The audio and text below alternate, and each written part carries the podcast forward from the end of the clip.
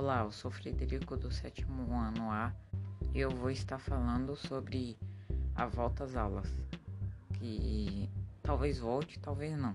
E na minha opinião, eu acho que é por mim mesmo, na minha opinião mesmo, deveria voltar é, no ano de 2021 as aulas, talvez no começo ou